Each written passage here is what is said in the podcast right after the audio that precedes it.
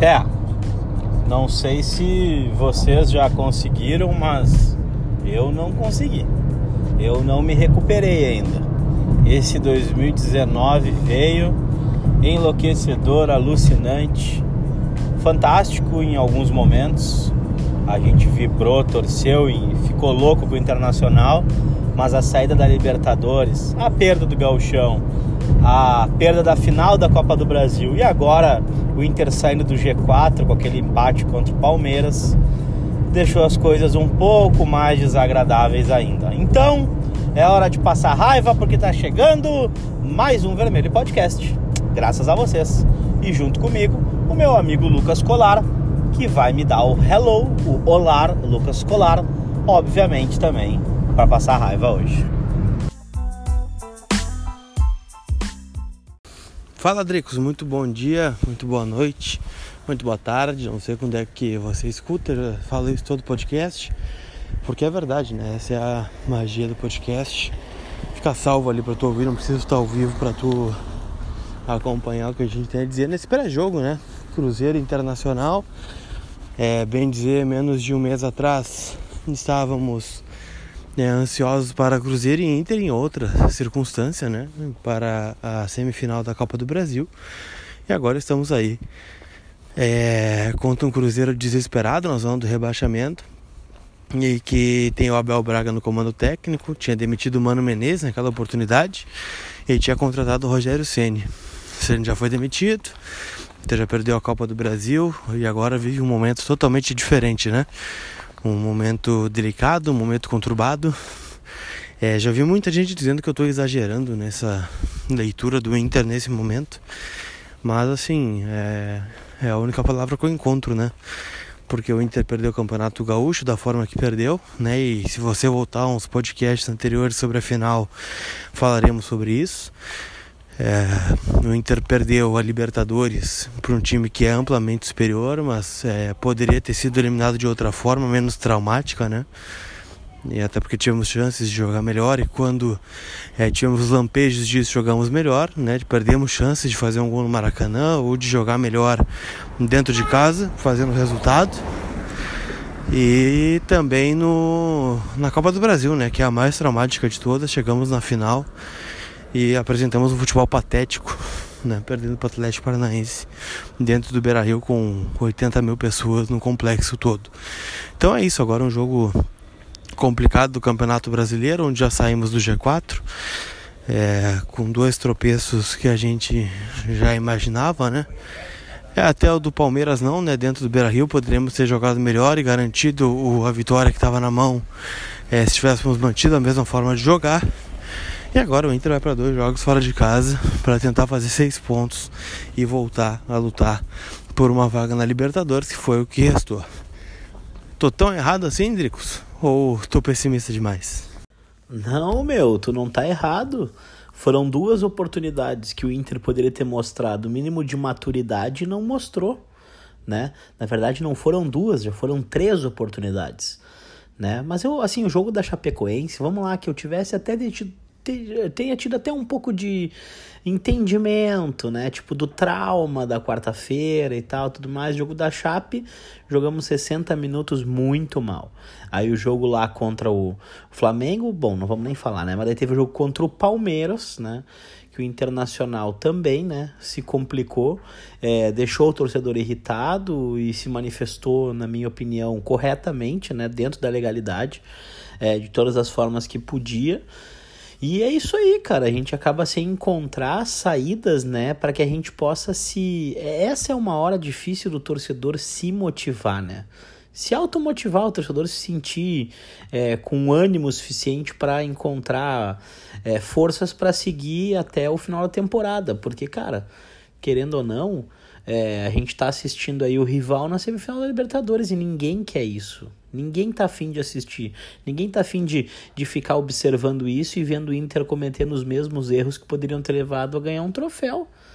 Isso eu tenho certeza que todo mundo que está nos escutando agora está pensando a mesma coisa. Né? Ninguém gostaria de estar tá assistindo o Grêmio jogar semi de Libertadores. Mas a questão é o Internacional. E aí o seguinte, ó, o Internacional vai tentar, no mínimo agora, nesses últimos 15 jogos que faltam, 15 ou 16, agora nem me recordo bem, vai tentar dar o mínimo, né? O mínimo aceitável para o seu torcedor, vai começar a fazer as primeiras experiências para o ano que vem. Bom, agora de tarde a gente teve a convocação do Johnny, né, que é jogador internacional, para a seleção sub-23 dos Estados Unidos, né? Só que o Johnny, ele tem 18 anos. Ou seja, pô, foi chamado para sub-23 dos Estados Unidos, cara. O Bruno Fux é reserva do Klaus agora. Era até então, né, reserva do Klaus, mas o cara foi convidado para treinar com a seleção brasileira profissional que teve em Porto Alegre antes da Copa América. Sabe? Então, pô, são coisas assim que a gente não consegue entender muito bem, né, cara? Mas enfim, então a gente tem que se motivar diante desses fatos da utilização do Heitor, da volta do D'Alessandro, que agora é hora da gente debater o que, que vai acontecer, quem é que vai substituir, como é que vai ser o futuro do Internacional com o D'Alessandro tendo a sua última temporada dentro do Internacional ou não. Né? Qual é o legado que o D'Alessandro... O D'Alessandro deixa um legado enorme, mas qual é o legado que vai ser utilizado para colocar no próximo nome alguém que seja indiscutível, que entre e fale, não, aqui ó, o D'Alessandro era um monstro, mas eu consigo dar no mínimo 6, 60% do que ele entregava. Que é o mínimo que a gente precisa. O mínimo do mínimo. Mas a gente tem que ter alguém, né, que tenha ah, cara, que tenha, sei lá, alguém que possa fazer a gente pelo menos sofrer menos nessa meiuca do internacional aí. E eu te pergunto, Lucas Colar, meu querido, o que, que tu projeta para esse jogo contra o Cruzeiro e contra o Abelão, né? O Abelão aí novamente no nosso caminho. Olha, a expectativa é da síndrome de Robin Hood, né? É um jogo que o Inter adora entregar, né? Um jogo que o Inter pega um adversário na zona do rebaixamento, que tem perdido para todo mundo, vai jogar fora de casa e geralmente ressuscita, né? É, mas assim, se a gente botar as peças dentro do campo, se a gente comparar o time do Cruzeiro com o time do Inter, até mesmo o momento ruim do Inter, é, o Inter é, é mais time que o Cruzeiro hoje. E, e, acho que as trocas que o Odeiro vai fazer, né? Pelo menos é o que tudo indica. O Zeca entrando na esquerda, finalmente na vaga do Wendel, que precisou jogar, olha, uns 300 jogos maus desde que o Iago foi embora pra gente perceber que era insuficiente e a manutenção do Heitor, a manutenção do Bruno Fux, mesmo com, com o Klaus e o Emerson Santos à disposição, a volta do Guerreiro, a volta do, do, da, do Dali. Então, acho que é o time mais ou menos ideal, né? Tá se desenhando um time é, com o que tem de melhor à disposição. Então, é, eu tô com dois corações, na verdade, né? Eu acho que o Inter tá bem escalado, tá bem definido, né? Acho que vai fazer um bom jogo, claro, graças ao, ao retorno do Dali, né, do D'Alessandro, né, o Guerreiro de volta acho que vai ser bastante abastecido. E as duas laterais, acho que o Inter ganha muito, né? Porque mesmo que o Bruno não estivesse comprometendo, não é um é um jogador de tanto potencial como é o Heitor, né? O Heitor a gente vê que é um cara que chega muito fácil no fundo, né? Combina com o Nico Lopes, dá opção é, de jogada por dentro também, assim como o Zeca, né? Jogando na esquerda, foi assim que teve seu melhor momento no Santos, cortando para dentro, fazendo gols eu acho que acrescenta muito. E dois zagueiros construtores, né? O Cuesta e o, e o Bruno Fux são jogadores que têm essa característica. Então a expectativa é boa, mas é, se a gente pegar o momento do Inter e a síndrome de Robin Hood, né? É, é um jogo difícil. É, e tu, Drix, o que, que tu tá esperando desse jogo, nesse sábado, 9 horas? Aliás, um baita horário para futebol, né? Ah, meu, tô esperando o mínimo possível, né? Tô esperando que o Internacional consiga colocar em campo ali uma formação mais jovem, que corra mais, que possa dar uma intensidade maior. Eu acredito efetivamente que o Odair vai colocar. Eu acho que a maior mudança que a gente espera é enxergar o Zeca no lugar do Wendel, né, meu? E é essa postura, né, cara? Porque vai mudar bastante a zaga. Se a gente levar em consideração toda essa troca aí, a gente vai contar é, com, só com o Cuesta na zaga, né? com a ausência do Moledo e com a ausência do Heitor, e com a mudança do Bruno pelo Heitor e com a colocação do, do Zeca na esquerda, a zaga vai mudar bastante no Internacional. Então, o time vai ficar mais jovem, mais motriz, né? Então passa por aí essa mudança. E depois, sem contar, obviamente, né? Com o acréscimo do D'Alessandro no meio campo do time internacional, que tomara que jogue, né? Mas tem que tomar cuidado contra esse time do Cruzeiro, cara. É um time que precisa dar uma resposta para a torcida, precisa dar uma resposta para o seu, seu sócio, né? O Abel Braga, enfim, depois do primeiro jogo, é, já deixou claro que vai começar a mexer nas peças, vai começar a fazer algumas mudanças, né? Eu acho que ele deu a oportunidade do, do time do Cruzeiro jogar junto, toda aquela galera ali que está sendo contestada, para provar que tem que mudar, para provar que tem que trocar. E é isso, cara. Então eu vou te dizer o seguinte, ó.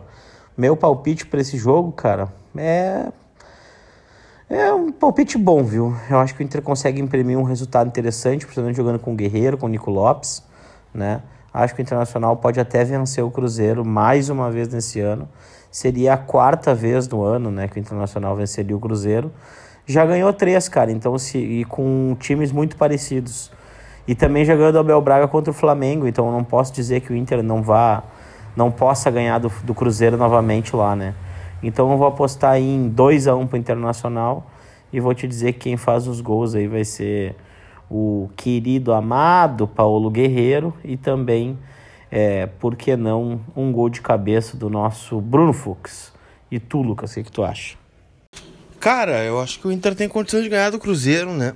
É justamente por isso que tu citou, são três jogos no ano, escalações bem parecidas, bem parecidas mesmo, né? Que se assemelham muito.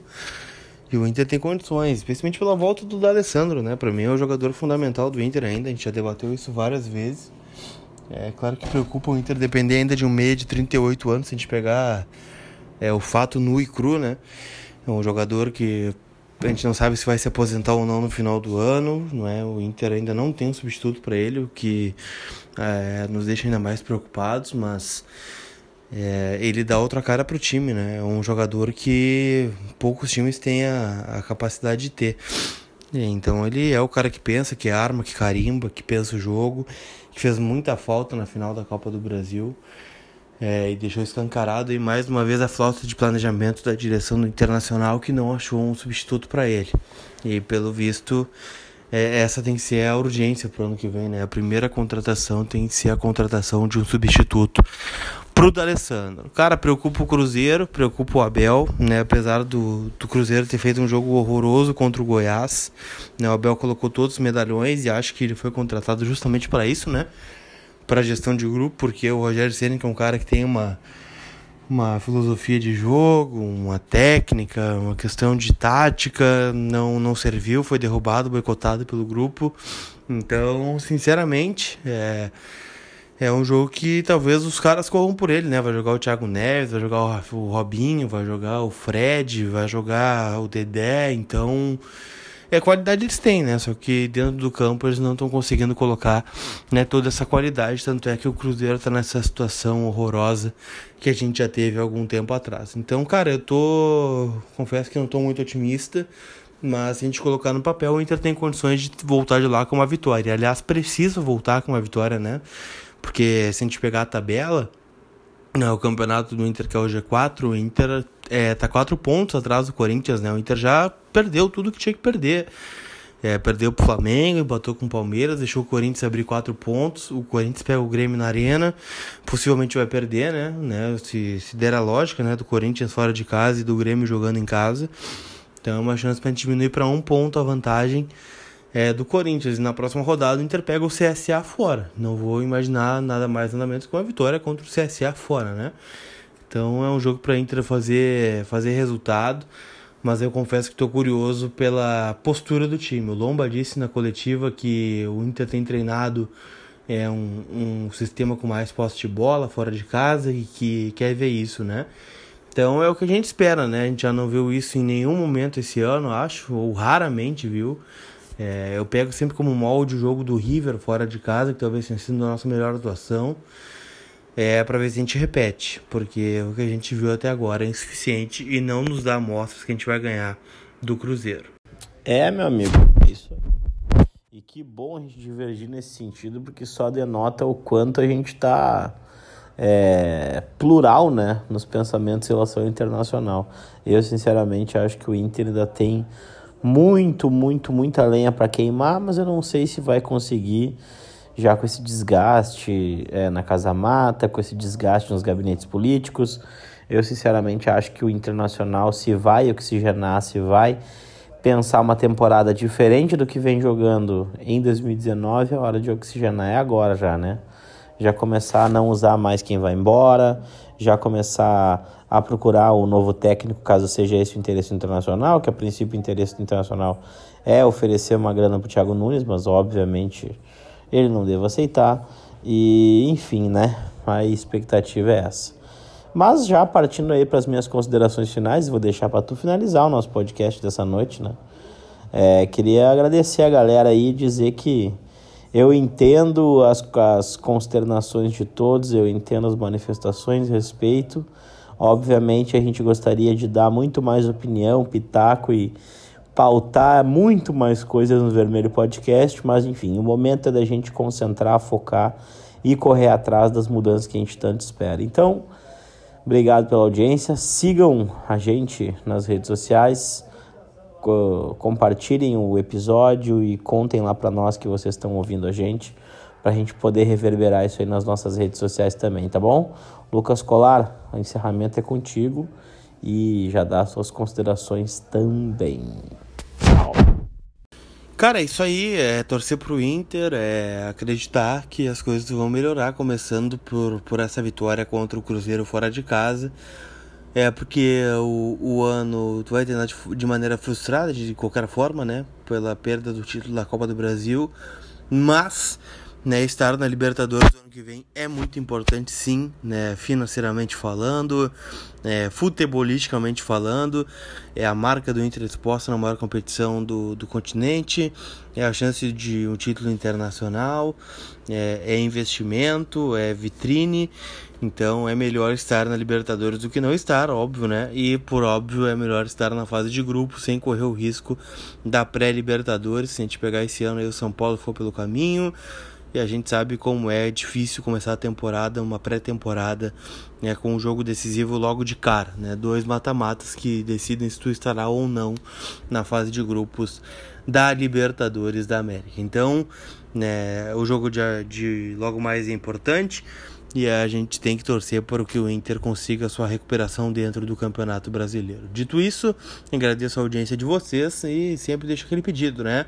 Vai lá no Spotify ou em qualquer plataforma que tu esteja escutando o Vermelho Podcast, compartilha no Instagram, compartilha no WhatsApp, compartilha no Facebook, compartilha no Twitter, nos marca, marca o Colar Repórter no Instagram, marca o Lucas Colar no Twitter, o Dricos em qualquer plataforma, ele tem a honra e a felicidade de ter todos os usuários iguais, né, coisa que eu não tenho. Então, é, faz a mão lá, é, compartilha, divulga, que vai nos ajudar com certeza a crescer cada vez mais esse projeto e levar ele adiante. Valeu, tchau!